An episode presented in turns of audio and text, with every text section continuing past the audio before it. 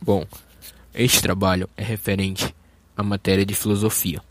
Nosso curso é de eletrônica do Instituto Federal do Amazonas, Campus Manaus, Distrito Industrial, IFAM CMDI, turma E11A. Os componentes são Breno Rodrigues, Esther Rufino e Ellen Valéria. O nosso grupo escolheu o mito cosmogônico de Heliópolis, da cultura grega. Os mitos. Bom, o conceito sobre cultura é um conceito de várias acepções, sendo a mais corrente, especialmente na antropologia.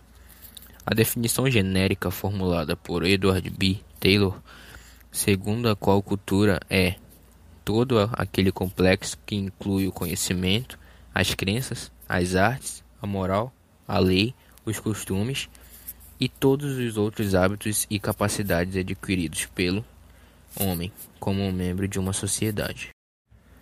Bom, o conceito de mito, em geral, fala que é uma narrativa de caráter simbólico, imagético, ou seja, o mito não é uma realidade independente, mas evolui com as condições históricas e étnicas relacionadas a uma dada cultura, que procura explicar e demonstrar por meio de ação e do modo de ser das personagens a origem das coisas.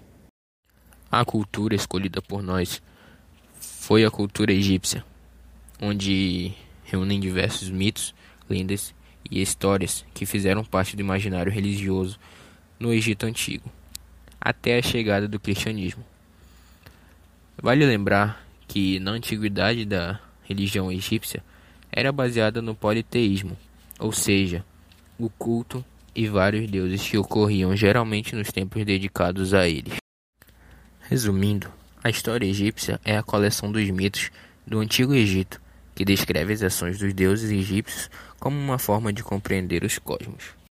Bom, como foi dito antes, o mito escolhido por nós foi o mito cosmogônico de Heliópolis. Bom, basicamente, é um dos mitos mais importantes que retratam a criação do mundo, conhecida, conhecida como Heliópolis.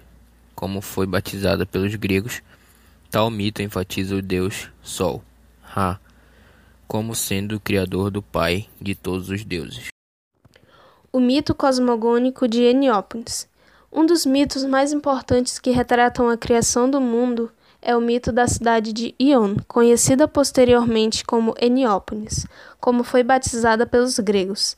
Tal mito enfatiza o deus Sol, Ra, como sendo o criador e pai de todos os deuses. Segundo o mito exposto no texto das pirâmides, no início havia o oceano caótico chamado Num. Desse oceano surgiu uma montanha, o primeiro pedaço de terra chamado Benben. Das sombras apareceu uma garça real, comparável a uma fênix, denominada Benu. Essa ave pousou sobre a montanha e emitiu um forte grito.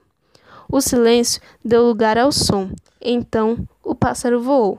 De dentro da montanha surgiu Atum.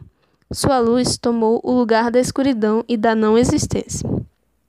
Ra tomou a forma de Atum, tornando-se Ra-Atum. Atum cuspiu seus filhos e vomitou suas filhas, dentre eles o deus Shu, relacionado com o ar atmosférico. Depois surgiu sua irmã Tefnut, associada ao orvalho e à umidade. Ambos tiveram uma união estável que originou outras duas divindades, Jeb e Nut. A primeira tornou-se a terra e a segunda o céu estrelado.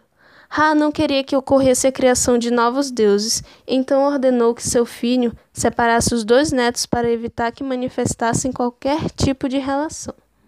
Shu, em obediência a seu pai, fez a separação de seus filhos, colocando-se entre o céu e a terra. O mito também faz referência ao deus Tote, que tentou ajudar os dois irmãos. Para isso, ele jogou e venceu uma partida de Senet com o deus Conso, deus da lua.